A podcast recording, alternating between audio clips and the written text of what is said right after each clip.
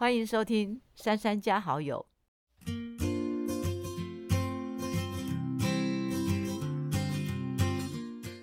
我们今天呢，其实很特别。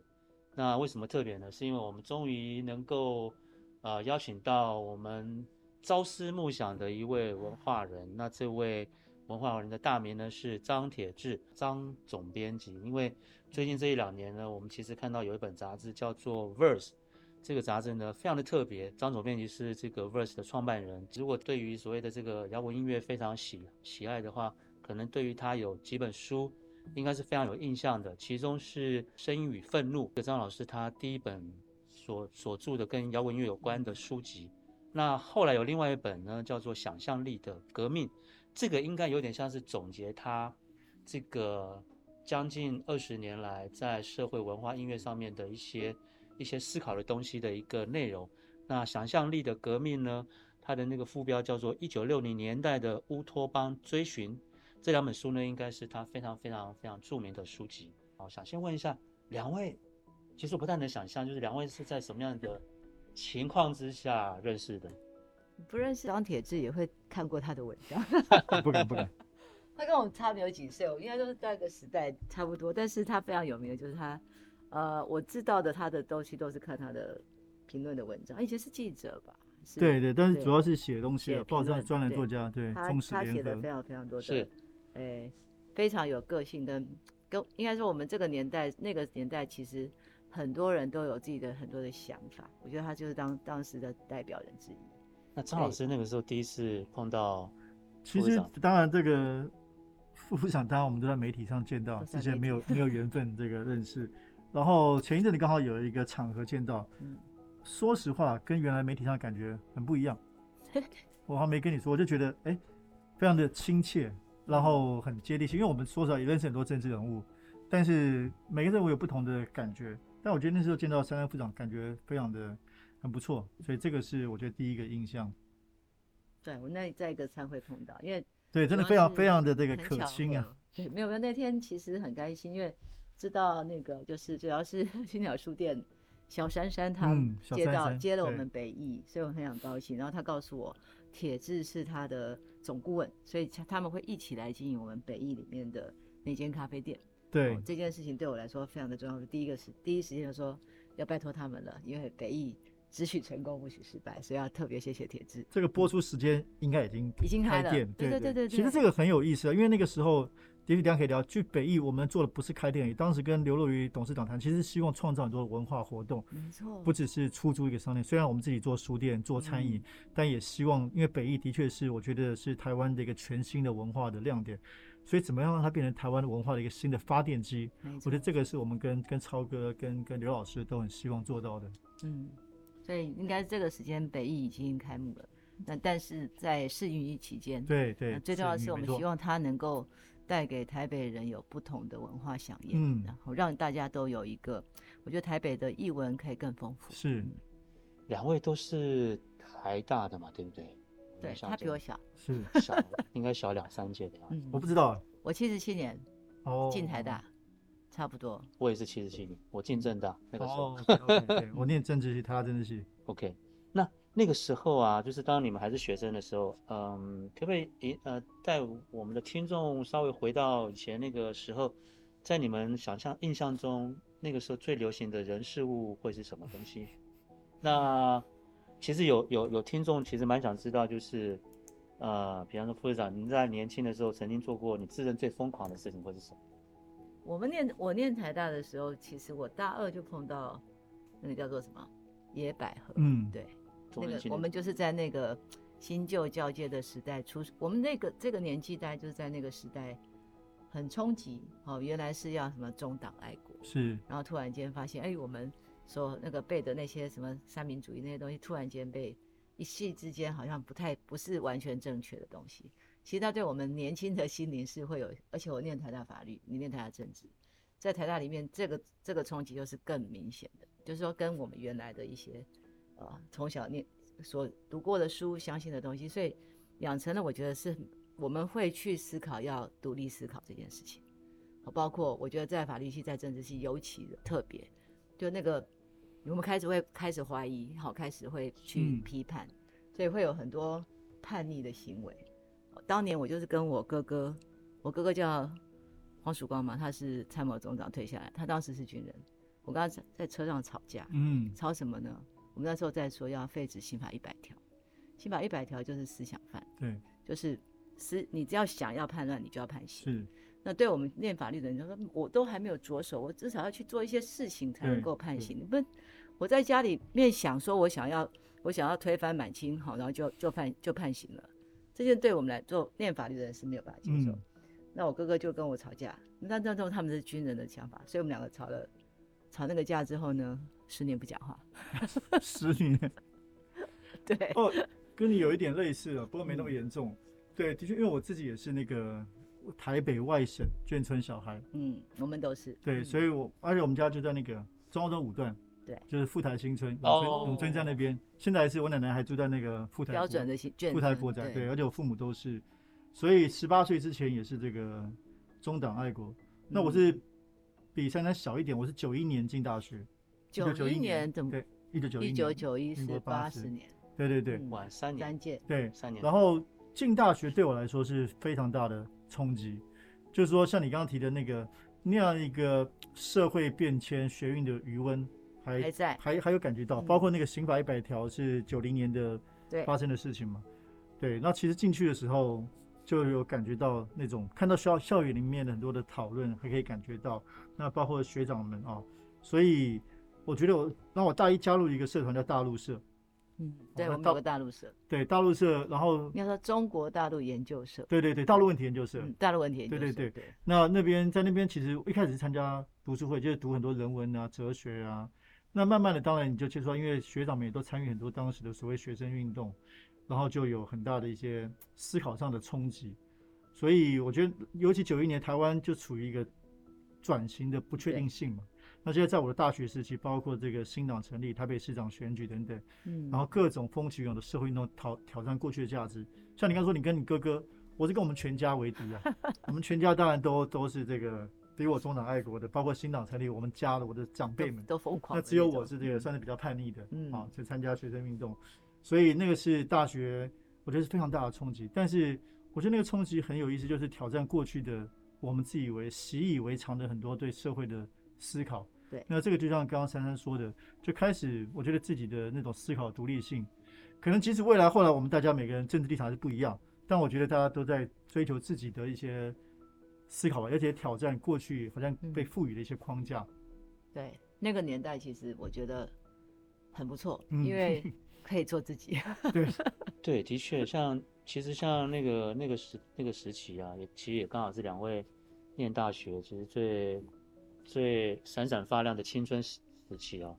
那我那个，同时也是台湾前烟角木的时期。对对对对对对，那我印象中是一个你只要努力就一定会往前走的，就是是台湾整个是充满未来是充满希望的。是虽然可能社会冲击很大，但是我觉得年轻人对年轻人来说其实是非常有，就是可以你可以靠着自己的努力就可以有发展的机会。所以那个向前走，成为那个时代的歌对曲。是是是那首，歌就是一九九零年发行的，柯基对一定很清楚。对，对嗯那因为像我那时候刚来台北的时候，比方说我那时候呃第一次到那个 Roxy，在那个和田东那边，哇哦，我就突然觉得说，天哪！我以前在听那个 Billboard 啊、哈 Cashbox 啊那种排行榜，我我怎么怎么会有另外一个世界是长成这样子？嗯嗯，那呃，再加上因为刚好认识很多，其实也都是走在比较比较 on the edge 的一些朋友，玩音乐的、写嗯文章的这些，所以那个时候像我们有时候会去地社，嗯，或是甚至甚至每天晚上都在阿茶的店喝酒，然后就是喝到天亮啊。所以那那那个那个时代的台北，其实对我来讲留下很多的印象。那不知道两位在那个时期对于台北市的印象最深刻的东西是什么？那我们也发现，其实这大概二三十年来，其实台北是有很大的转变。对，那在这个转变的过程当中，有哪一些东西是两位觉得其实让你们很怀念的？不管是人或事或物。我觉得以前的生活相对简单，嗯就是我们晚上能干嘛呢？就是我有个同学，他是歌手，所以我就会去听他唱歌，然后就会觉得生活很简单。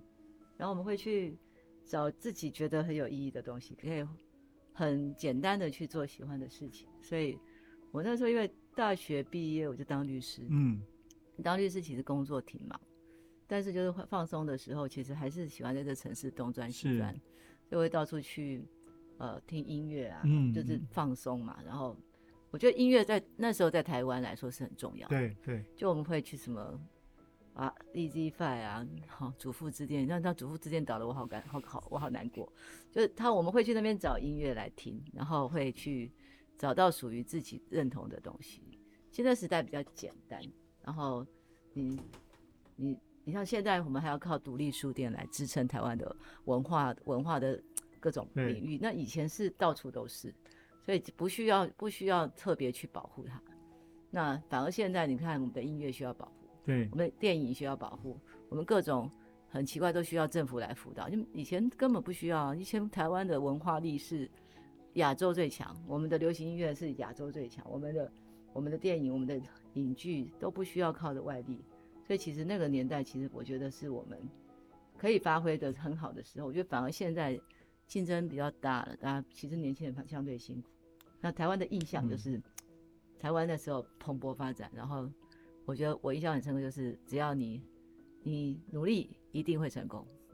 不过我觉得那个的确就是，其实背景不一样。我觉得刚刚两位说的，我同意，就是那是一个在八九十年代那个转换是一个一切事情都很有可能的时代。对哦，那其实主要是因为我觉得，当然第一个是因为过去旧的秩序、旧的威权瓦解了嘛，包括旧的很多社会的规范，然后很多新的东西在冒出来，就像克林刚刚说，台北呃新的。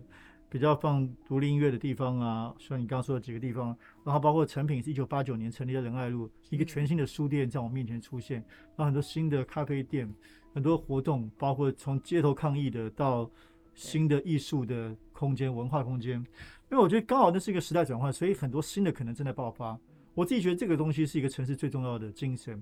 我后来二零零二年我在纽约去留去纽约留学，嗯，我也感受到纽约的真正的魅力在这个地方。哦，纽约虽然一方面大家知道的是豪华的奢华第五大道，可是过去纽约也是在文学上、在音乐上、艺术上很重要的一个影响全世界的地方。那些地方往往是来自一些表面上可能并不起眼的、可能破破的地方，一个地下室，哎，可是它就诞生了一个非常厉害的音乐人。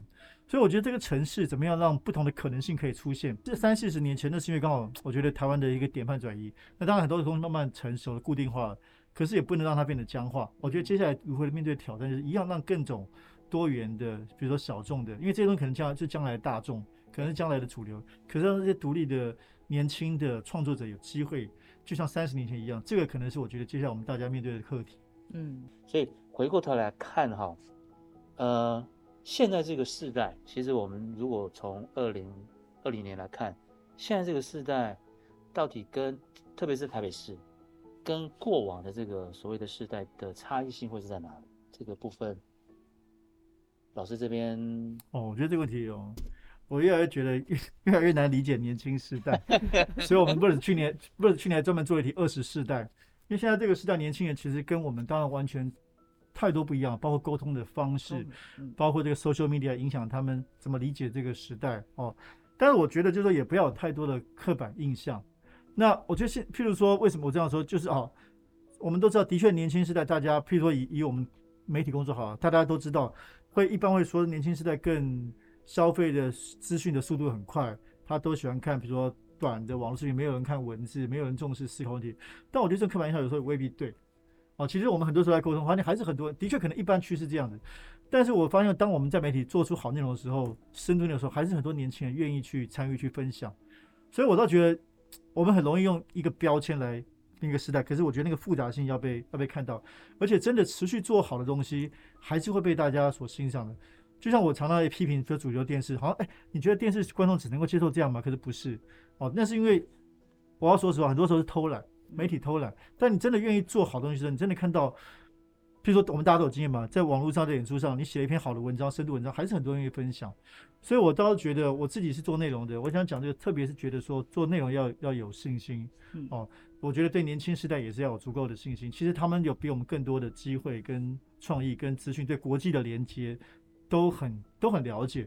他可能的确跟过去时代不一样，他不想进大公司工作，他喜欢开咖啡店，放他喜欢的译文海报在那边，是他自己生命价值的一个体现。而且很多人是游历的世界，很多人在他的咖啡店可能卖的是有机咖啡，他是有个理念在那边的，所以这个事情是我觉得比很多不了解年轻时代大人想的更复杂。所以要回答你这个问题，我会觉得第一点可能更重要是真的要去了解他们，而不是用个标签去，好像去把他们很简化他们。我来讲一下吧。我的儿子前两天二十岁生日哦，其实我不太敢轻视现在的年轻人，你知道为什么？他们的世界的确跟我们就不一样，他们的他们的接受资讯的方式实在是太多了。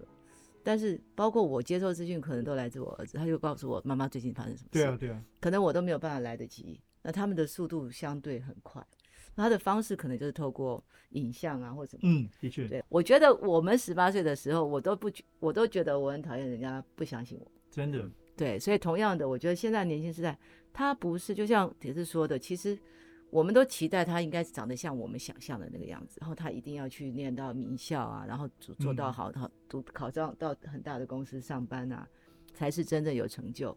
其实我觉得他们自己成就自己的这这一点，其实不比我们当年的十八岁来的那个欲望没有那么没有比我们差。然后我们觉得他们是草莓族，他们的竞争环境是比我们恶劣的，真的。所以他们需要花的精力跟力气，其实是比我们要付出更多的代价。我就觉得我不敢轻视他们，因为后来发现很多年轻人回来做新创，可能才三十岁。然后他们在国外其实已经游历过一段时间，然后回来之后，他决定 focus 在一个很简单的一个哦类似类似一个很新新的东西，可他把它做得非常好，然后慢慢慢慢哎他就被人家看见了，然后他就被公司买走了，他就变成了 CEO。我觉得他才可能三十出头，所以不能小看现在年轻人。太厉害了！对我都觉得现在有非常多的年轻人，他是在，因为他们有更多的，因为我们以前还可能需要需要摸索。然后甚至可能要，呃，佩服大人的期待。其实他们这一代这这一代其实有很好优渥的环境，所以他可以实现自我的对自我理想那种坚持，是比我们当年要来得强的。所以真是不能小看。我就看到我小孩，我在想，常常很多东西都是他来告诉我说，哦，哎，最近你要注意什么事哦？我就发生什么事，他就跟我说，哦，现在世界上怎样怎样。其实他的国际观比我们。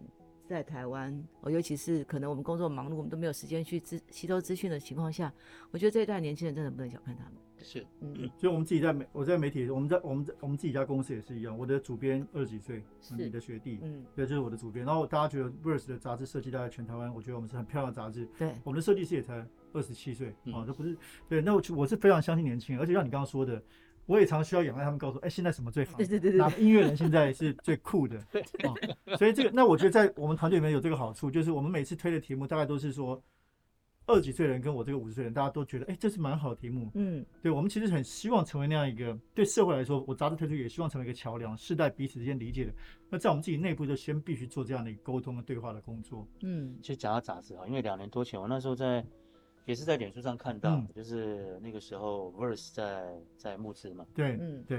然后我就特别好奇，虽然老师一直都是在在这个所谓的媒体，那我比较好奇的是说，现在已经是数位了，对。那反过来要去做一个纸本杂志的这个初衷目的，跟那个想象的空间到底在哪里？所以实在太酷了。所以老师要不要开始呃，也帮我们介绍一下，就是 Verse 这个杂志从。呃，它的诞生的前期筹备到现阶段，甚至是可能未来你们有有的一些计划，是不是可以跟我们介绍一下？好，其实这个题目刚好回到一开始的题目，就跟我年轻时代有很大关系。我觉得我进大学的时候，我受杂志这个东西很大的影响。为什么？你想想看，杂志到底是什么东西？杂志是很独特的，它比如说每天我们说媒体，你报纸是每天的新闻，但杂志。不管在什么时代，它是对当下议题比较深度的讨论。所以，比如说我进大学，我九一年进大学，我想要知道八十年代台湾的社会变化发生什么事情，我会去找以前几年的杂志，比如说《中国论坛》《人间杂志》《当代杂志》，因为它会告诉我在八六年、八七、八八年大概台湾哪些重要的议题被讨论。后来，比如说我开始看摇滚杂志，哦，国外摇滚杂志，你会知道现在有什么重要议题。你知道我意思吗？其实它是杂志，其实是编辑好像精选过这个社会重要的。同我后来跟天下朋友聊一样。八年在台湾有哪些重要的经济体？你去看《天下》封面，你就可以看出端倪来。嗯，那大家会说，对那个时代，三十年前你叫一个人要害人就要办杂志，那现在到底还有人看杂志吗？可是我正好觉得，就是在这个时代，资讯太快速、太爆炸、太琐碎，你在网上你都不知道什么是重要的。你现在 Google 任何一个餐厅，到底哪个餐哪个部落格讲的最好，不知道。可是杂志，我觉得所以比以往其实更重要。就是杂志是我们编辑，我们经过很多讨论，像我刚刚提的，然后我们精选过，我们认为这个时代最重要的。像我们做文化，做文化议题，那财经杂志当然选的是财经议题封面故事，其实这个是非常重要的。而且我们的梦想理想是说，想要做深度的专题，想要赋予这个事很多的事件更多的意义，去挖掘很多，包包括刚刚跟副市长聊，哎，我们其实想要挖掘很多地方的故事。那这个时候你需要完整的专题，所以做杂志，像我们做封面故事，一做做六十页、八十页。其实可以做的很深度，在网络上非常难。我过去这十年，我在香港或者台湾工作过，我做过纯网络的媒体，像报道者，也做过直播的媒体。其实经历过，我还我对拥抱科技其实蛮有兴趣的。嗯，这并不是说我只是一个老派的人，可是回头来，我觉得杂志还是一个非常重要的一个载体。那我也很清楚说，在这个时代，怎么样可以让杂志活下去？我觉得第一个，像我们刚刚聊的，你反而要做的深，不要做的浅，因为浅的话，大家谁买？很多杂志做不下去，是因为。要恭喜他，就是你做的太浅嘛，因为网络上资讯都有，所以为什么报纸也很难生存？那个很辛苦，因为你要跟网络的资讯比。对。可是杂志我们做了双月刊，我们每次就挖掘重要的台湾的文化议题、音乐的、时尚的、读书的。那第二个是当然讲白一点，做的美。就说，既然是印刷纸，我们就觉得我们要做到最美，让读者愿意收藏。因为这个时代大家都喜欢创意跟美学，是收藏。所以让我们对我觉得，我甚至用一个行销现在商业语言说，我把读杂志变成一个新的体验，新的时尚。对，那大家觉得，哎，读杂志不酷了嘛？那很多杂志跟过去都差不多一样。可是我们从整个 format、纸质、印刷设计都是最酷的，内容又是有深度的。所以的确，我们也蛮开心的。从出来到现在，每一期在排行榜。不分类都是第一名哦，这这也说实话我也蛮意外的。当时你我也不觉得自己可以走多远，我们就抱着这个信念，就是希望努力去做。那到现在还还蛮不错的，就是谢谢大家的支持。从二零二零年的八月到现在做了十期，那每一期反应都不错。他的杂志就是让大家，其实我觉得是返璞归真，因为当你资料资讯很多的时候，你真的需要真的 select 过的，就是选过的资讯。有用的资讯，或者是好的资讯，非常重要。就好像我们是策展人，我帮读者告诉说，这两个月台湾什么最重要文化故事，你一定要知道。嗯，你其他的就可以不用看。对，但是这么太多资讯了嘛，你怎么选？嗯，所以你看，我们就可以知道现在谁，像刚刚我们讨谁比较好，谁最好，是哪个音乐人最好，哪个小说家，或是策展人，或什么世界。而且不止告诉你，还会透过我们的诠释跟分析，还有很棒的影像的美学。是，嗯。其实我们刚刚在这个在录制之前哈，就是刚刚我们在休息的时候，嗯。部长跟张老师两两个在在聊的时候，就已经聊了很多很多，对，这个跟台北市有关的一些一些，我们要请教是，那刚好文化文化怎么样让台北文化更我是这个台正港台北人嘛，台北出生，那刚好呢，其实呢，我们有一个有一个有个题目，这也是听众他们有有有反应过来，就是假设今天我们要请那个 Verse 杂志来做一期以台北市为主，嗯，那两位各自。呃，各自希望的那个封面会是什么？它会是一个景点吗？还是会是一个街道？还是有其他的？在你们的想象当中，台北是台北市，我吗？我我刚跟铁志说，对啊，你说台北太多元，其实很难用一个东西去代表它。那因为我现在的工作刚好是因为防疫防到一段时间，其实台北要恢复到正常是什么，对，然后我们希望。可是这个城市要继续往前走。嗯，在疫情期间，其实整个万华受创非常严重。那它的封面当然会代表台湾台北现在重最重视的地方，我觉得大概就是万华。嗯嗯嗯。万华有非常深的文化底蕴，但是我们可能又蒙上了很多的污名。然后怎么样让这个老城能够翻新？那最重要是让年轻人愿意去认识万华的文化，然后再回到这里来居住生活。我觉得这是一个很大的艺术。那摆脱这些莫莫名的污名之外，其实我觉得它本来就是万，它本来就是台北原生的一个，就是大家从这边从大道城从万华开始发展，那它其实代表了某部分台北的台北人的精神。所以其实如果 Rose 可以做的话，我觉得万华会是一个 topic，然后里面有各种不同的面向，我们有最淳朴的。好，在在地的居民，但是我们有最 fashion 的西门町，嗯，然后加上有非常多的各种异文文化，包括宗教，包括可能还有街舞、霹雳舞，还有涂鸦、全电影街，全部都在一个新旧交替的地方。其实它是一个文化很多、文化很复杂、很多元，但是又非常具有所谓的代表性的地嗯方。我觉得台北万华应该可以成为台北的一个第一个主题吧。对，当然台北还有非常多的主题。对，我其实我真的做过一个台北市的专题，在多年前我在香港，嗯，二零一三年我在香港担任香港一个最重要的媒体叫《号外》，号外。杂志，哦我当时总编辑。嗯。我们做过一期叫新，因为那时候我已经感觉到台北有一些很不一样的变化了，所以就做了一个新台北的转身。不过封面 封面是明星啊，封面是陈绮贞因为那时候我在香港。也，很棒啊。对对，然后里面访问了很多人，然后也做了一嗯些，包括一二零一三年我们就做了比如大道城的转型，对对。大道城，然后做了一些访问一些台北不同的人哦。那然后你另外一个好玩的例子，你刚刚讲到万华，呃，有一本柏林杂志，德国柏林的一个杂志叫《漫游者》。好嗯，那我我我跟他们有认识，他们每一年很有趣，这个杂志一年只出一本，哦，而且这一本呢，每一年这一本只做一条街的故事，哦。所以之前就是有比如说巴黎的什么街啊，巴西的什么街啊，嗯然后三十年前吧，他们说他们要做台北，我们就刚好有机会认识了，然后那个总编辑来台北跟我们聊，哎，你哪一条街？你们台湾人觉得？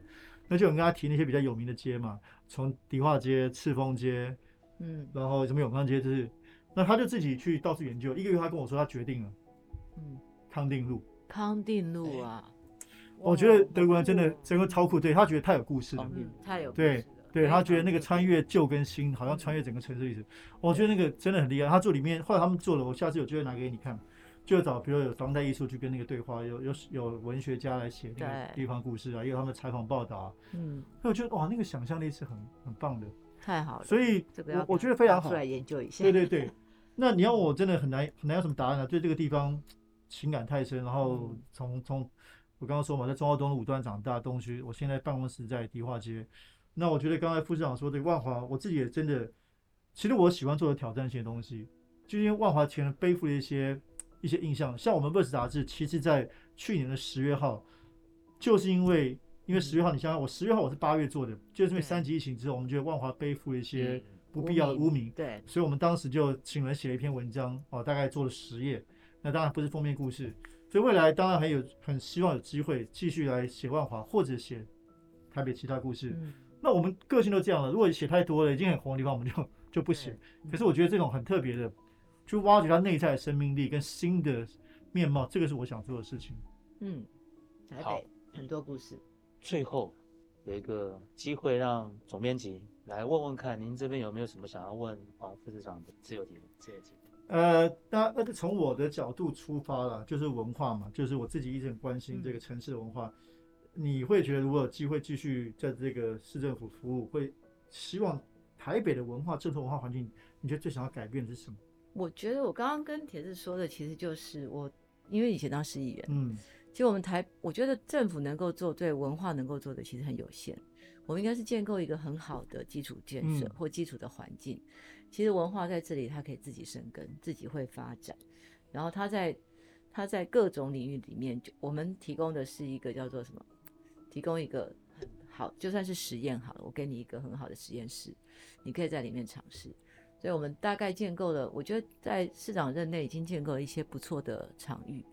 哦，包括我们可能有时尚基地，我们让年轻人来做呃设计，然后我们也希望说，呃各种新创的产业它能够在台北落地，那但但是它还没有办法，对台北的文化可能对于我们来说就是把，我们不可能创造那个灵魂或内容，那个内容灵魂一定是啊民间自己会很对对生出来，所以我们就把环境做好，比如说我们要做万华，我们也在想说，我不可能改变万华现在太多的。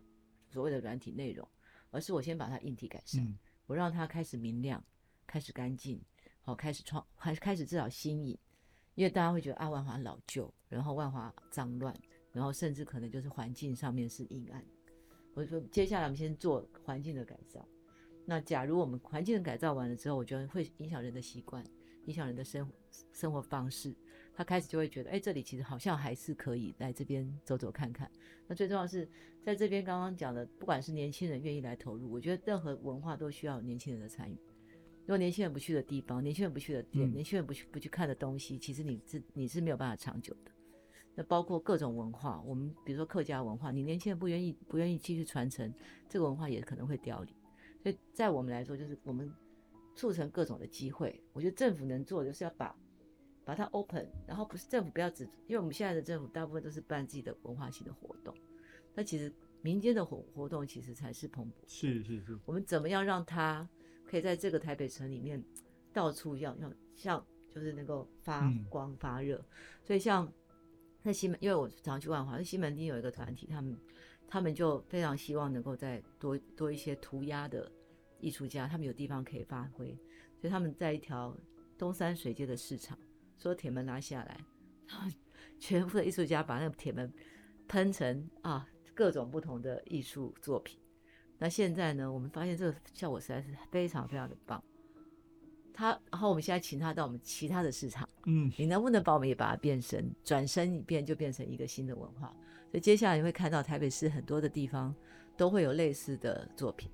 那另外就是，哎，他们接下来要办街，要要跳街舞，嗯，街舞呢，因为巴黎奥运，那街舞把它当成体育竞赛好了。对，那我们如何协助这个这个呃年轻人的文化能够在这里生根？所以我帮他找空间，找基地。我能做的就是我找个第一基地，你们好好发挥。我们希望你有一天得牌，但是在这个过程里面，政府能做就是我把我空闲的场域能够空出来，然后稍微整理一下，让你们能够使用。我觉得这是我们政府能够把我的资源能够挹注到他们，让他们发光发热的时候，而不是我们一直说啊，等他好的时候我再来。沾他的光，对对，这是我觉得我们现在正在做，我也觉得现在就应该先做，然后当他发挥起来的时候，其实他就不太需要我们的帮助，他可能就已经站在世界的世界的舞台上。对，我觉得我们能做的，嗯，文化界就是我们要用最宽大的心思去，不要有些有些有些政府会先画个框框，我觉得我们先把框框拿掉，各种文化都值得推展。包括台北表演艺术中心就是这个目标。以前的艺术文化很贵，嗯，很不平平不平民。我们希望它将来是平价的，然后没有距离的，然后甚至现在我们台北市有做什么文化就在巷子里，把一些很棒的作品其实带到社区。当我们的年轻人他成为艺文人口，他长大就会去看戏，就会去听音乐会，他就会在他的生活周遭开始文化界会进入他的生活，而不是等到。大家来，我们还要再到处去推广。其实文化是不需要推广，嗯，它应该就变成人的生活一部分。是，嗯，这是我觉得政府应该做的。你让点燃各种火苗，然后他自己就会发起。铁自觉得，我 觉得政府应该做什么？呃，其实政府还是我觉得方向感蛮重要的。就像你刚刚说的，文化的创造应该是民间自己做的事情，但政府有方向感，然后透过政策提供一些诱因，让大家往那个方向去去追求。比如说以台北市来说，我自己以前想过，就是。